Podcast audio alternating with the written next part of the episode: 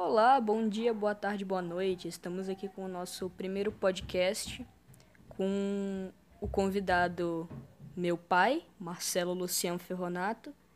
E o tema de hoje nós vamos falar sobre agroflorestas.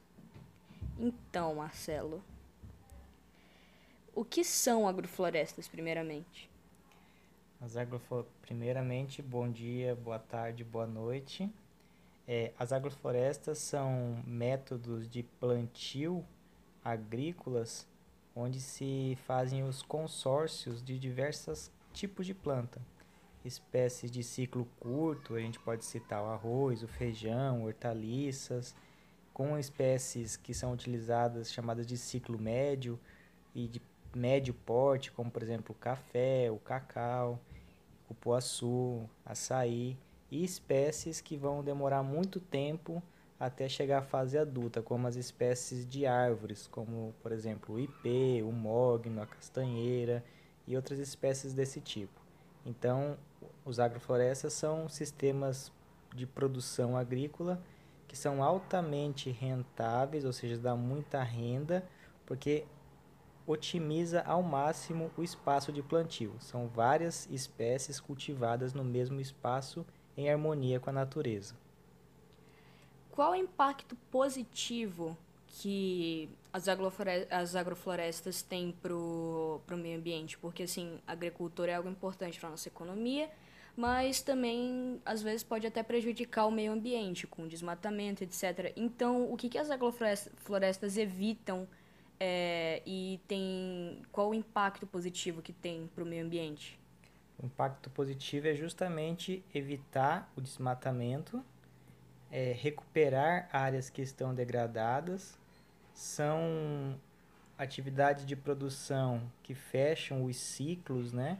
Os ciclos do carbono, os ciclos de nitrogênio, é, também mantém a biodiversidade, porque são áreas que têm cobertura florestal também, e elas acabam se harmonizando com as áreas de floresta. Então, algumas espécies da fauna acabam transitando por ali. Essas agroflorestas podem servir como corredores ecológicos, é, podem conter espécies da flora, né, que podem ser ameaçadas de extinção e compor esses sistemas. Além do, do impacto positivo para o meio ambiente, também tem eh, os impactos positivos para o homem, é, já que ele pode obter renda em pequenos pedaços de terra.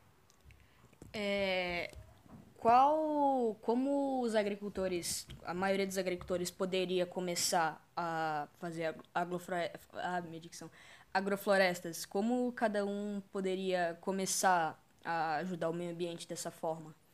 É, geralmente os agricultores eles utilizam espaços nas propriedades rurais deles, nos sítios, que não têm uma produção alta é, e precisam conservar por causa da lei ou para conservar a água e tentam utilizar esses espaços para fazer a produção em agroflorestas e ganhar um dinheiro adicional com isso, ao mesmo tempo que eles fazem a conservação, geralmente da água, é, ou combatendo a erosão dos solos, é, que vai causar impacto também nos rios, né, com assoreamento desses.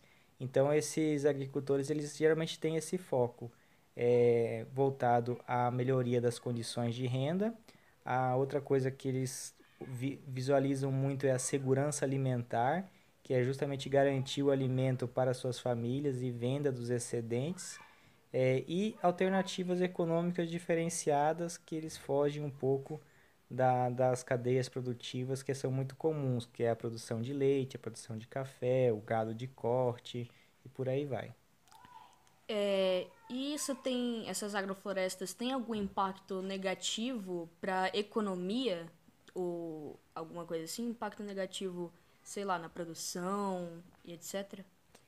É, o problema das agroflorestas é que impactos negativos dificilmente vai causar porque como é um sistema é, com várias espécies, até o, o agrotóxico muitas vezes não precisa ser utilizado, ou adubos químicos que vão impactar o solo também não precisam, porque a ideia é que funcione como uma floresta mesmo, uma, espé uma planta é, acaba alimentando a outra, né? Com, com é, as folhas que vão caindo, é, a decomposição delas, e isso vai sendo incorporado ao solo como carbono, que é o alimento para os solos. E impactos negativos praticamente não vai haver.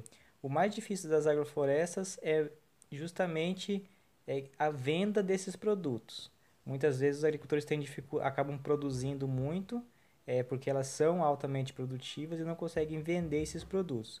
E a, a partir do momento que eles não conseguem vender, eles acabam cortando essa agrofloresta e voltando para atividades econômicas que eles, que eles já faziam antes. E aí, quando corta essa floresta, eles precisam queimar e aí vai causar um impacto negativo. Mas quando implanta elas, é, elas existindo, é, impactos negativos praticamente são nulos. Entendi, entendi. Você sabe mais ou menos como e quando que essas agroflorestas começaram? desde o início da nossa história, da história da humanidade. Nossa agricultura começa quando a gente é, entende a forma de manejar é, as plantas, né, que é chamada de bioprospecção. A partir do momento do domínio da agricultura, que o homem domina as espécies e começa a desenvolver a agricultura, é, eles começam a plantar e plantavam imitando a natureza. Então, esse imitar a natureza, que era basicamente a forma de agricultura no início da nossa, das sociedades humanas. E, e é assim que começa. Na verdade, a gente produziu desta forma em agroflorestas ou então sistemas de produção orgânicos e agroecológicos até o início do século XX é, e por volta de 1950, 1960 depois da Segunda Guerra Mundial, que a, o tipo de agricultura mudou e passou para esse modelo mais mecanizado, com o uso de agrotóxicos e de outros elementos químicos, que foi chamada de Revolução Verde. É, Revolução Verde porque justamente é, grandes lavouras extensivas e grandes regiões de cobertura verde, que se chamava. Mas a agrofloresta mesmo ela existe desde o princípio da nossa sociedade humana. É, como é que eu posso fazer essa pergunta? É, tipo, como que essas agroflorestas, como que elas impactam no, no ambiente, na, na fazenda, no sítio do produtor? Trazem, é, evita problemas com insetos, pragas e etc? A gente, necessariamente não. Geralmente onde tem mais biodiversidade vão ter mais insetos, né? vão ter é, outros animais que para alguns agricultores podem eles podem entender como prejudiciais. Mas na verdade não. É, a tendência é que a natureza ela entre em equilíbrio. E nós, enquanto seres humanos, precisamos, por fazermos parte da natureza, a gente precisa entrar em equilíbrio com essa natureza. E a presença de animais, de insetos, é, acaba sendo inevitável, porque eles vão precisar se alimentar. O problema é que quanto mais desmatamento tem, mais esses animais que são chamados né, por alguns de fauna indesejável, porque podem causar danos, é, tem menos espaço para sobreviver. E aí muitas vezes acabam atacando as lavouras e, consequentemente, as agroflorestas. Então, se nós tivéssemos mais florestas, menos desmatamento, é, o, a presença desses animais nas agroflorestas também seria menor, porque na floresta teria mais alimentos. É, então, esse é uma da, das, das dificuldades que também os agricultores têm em aceitar a implementação de, de, de agroflorestas nas propriedades deles. Mas quando eles olham para o ponto de vista econômico e aprendem a lidar com o sistema, eles acabam se beneficiando muito, porque quando ele faz a comparação, por exemplo, entre uma agrofloresta e uma área, a mesma área de soja, por exemplo, se for um hectare de, floresta, de agrofloresta e um hectare de soja, a agrofloresta ela pode render economicamente até 10 vezes mais do que a soja. Então, muitas vezes o, o, o impacto que essa fauna causa é, acaba sendo um percentual muito pequeno da produção dele. Além de ser algo muito mais natural, né? Sem agrotóxicos, essas coisas mais natural, sem agrotóxico, melhora a qualidade de vida dos agricultores que vão é, sofrer com men menos doenças no futuro. Existem muitos estudos que já falam sobre é, o aumento do índice de depressão pelos, nos agricultores, leite materno extremamente contaminado e uma série de malefícios que esse uso intensivo dos agrotóxicos nas lavouras convencionais, que são as lavouras de soja, milho, de transgênico, nas pastagens, acaba causando.